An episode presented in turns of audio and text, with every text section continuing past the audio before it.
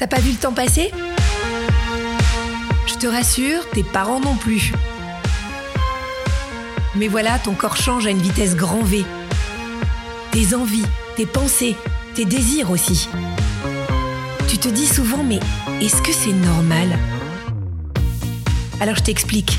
Tes parents rêvent de répondre à tes questions, mais ils ont parfois du mal à aller au-delà de leur pudeur. Et surtout, ils ont peur de pas avoir les bons mots. Et puis de toute façon, toi, tu te vois pas leur poser des questions. Et puis t'as pas vraiment envie d'en parler à ton groupe d'amis. Donc tu sais quoi? Tu es au bon endroit. Avec Catherine Solano, médecin et sexologue spécialisée des sujets liés à la puberté, on va essayer de répondre à toutes les questions que tu te poses. Alors, tout de suite, je vais laisser Tom Bourgueil, qui a 14 ans, soumettre la question du jour à Catherine Solano, parce que c'est lui qui est en charge de récupérer les questions posées par les ados. Alors Rose, elle nous a envoyé un message parce qu'elle a des pertes blanches et donc euh, elle voudrait savoir si c'est normal d'en avoir. Alors Rose pose une question que toutes les jeunes filles et toutes les femmes se sont posées. Catherine, qu'est-ce qu'on peut dire à Rose? Est-ce que c'est normal? Alors les pertes blanches, bien sûr que c'est normal, c'est même un signe de fertilité qui apparaît à la puberté. Alors c'est à ce moment-là que ça apparaît, à quel moment précisément? Alors, les pertes blanches, elles apparaissent souvent après le développement des seins. Ça commence par le développement des seins.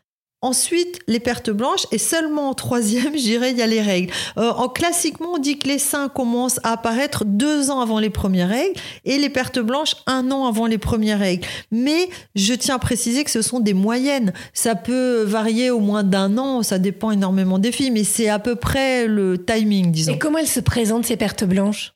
Alors souvent, quand ça commence, on s'aperçoit que quand on change de sous-vêtement, on enlève sa petite culotte et puis il y a quelque chose de tout humide. Un dans petit le- dépôt, quoi. Oui, un petit dépôt, que c'est mouillé et ça c'est normal à la puberté.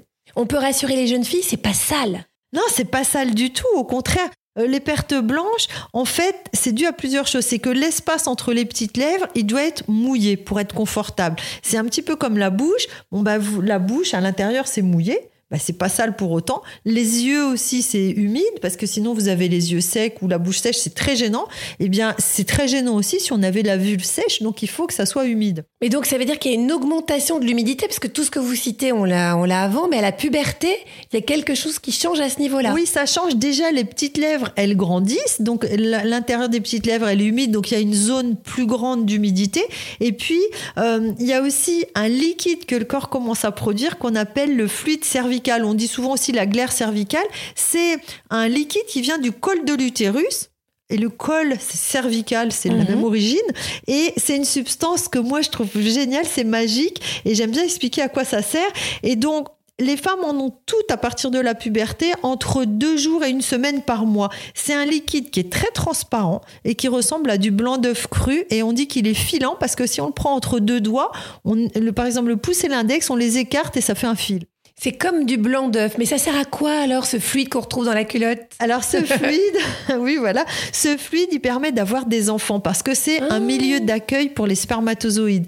Donc il- quand les spermatozoïdes arrivent dans ce liquide, il les nourrit, il leur donne de l'énergie et il les aide à remonter vers l'utérus. C'est un ascenseur en C'est fait. un ascenseur. Voilà, on- disons que moi je dis plutôt c'est une échelle parce que quand on le regarde au microscope, c'est très très joli.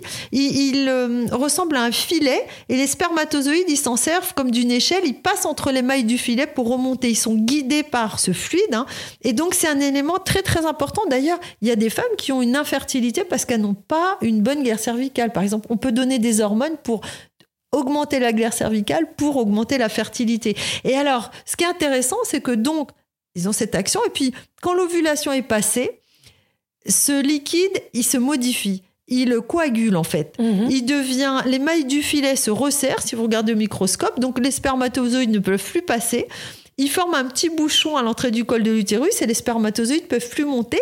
Si jamais il y a un bébé, ben, l'utérus est bien refermé. Et donc à ce moment-là, parce que là on parlait plutôt de ce qui se passe dans la petite culotte, hein, c'est les pertes blanches, elles changent d'aspect. Elles étaient transparentes comme le blanc d'œuf cru, et puis tout d'un coup, en, en une journée, elles deviennent opaques, un peu blanches ou jaunes, et puis elles sont plus du tout filantes.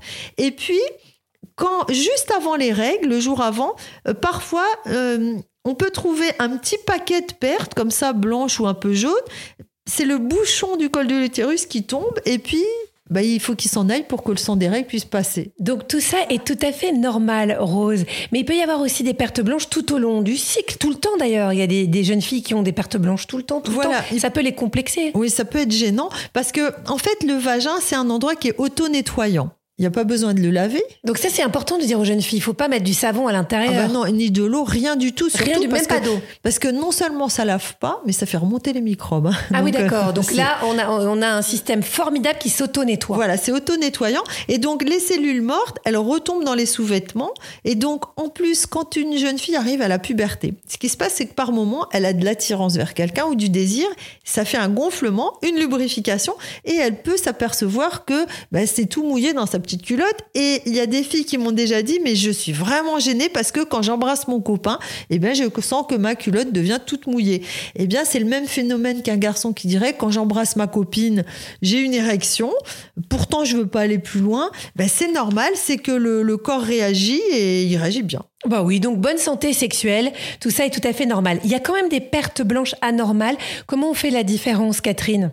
Alors c'est très simple, les pertes blanches normales, elles ne sentent pas mauvais elle ne brûle pas, elle ne pique pas, elle ne démange pas. Et par contre, quand on a des pertes euh, qui sont pas blanches, déjà qui deviennent verdâtres un peu, qui pas, ou qui moussent, ou qui brûlent surtout, qui démangent, qui piquent, qui sentent mauvais, là c'est le signe qu'il faut consulter un médecin parce qu'il y a quelque chose d'anormal qui se passe. Souvent, c'est que la flore euh, n'est plus équilibrée et qu'il faut un petit traitement. Mais ça se traite très facilement. Ah oui, ça se traite facilement. Il faut surtout pas rester comme ça pendant euh, des jours et des semaines. Bon, en tout cas, Rose, tu as bien compris, tu n'es pas du tout, du du tout anormal. Merci beaucoup Catherine. Merci à Stéphane Bidard qui a monté cet épisode. Si tu as aimé, mets-nous des étoiles, parle de nous autour de toi, ça nous aide beaucoup. Et puis si tu veux en savoir plus, sache que Catherine Solano a écrit un livre qui s'appelle Le grand livre de la puberté aux éditions Robert Laffont.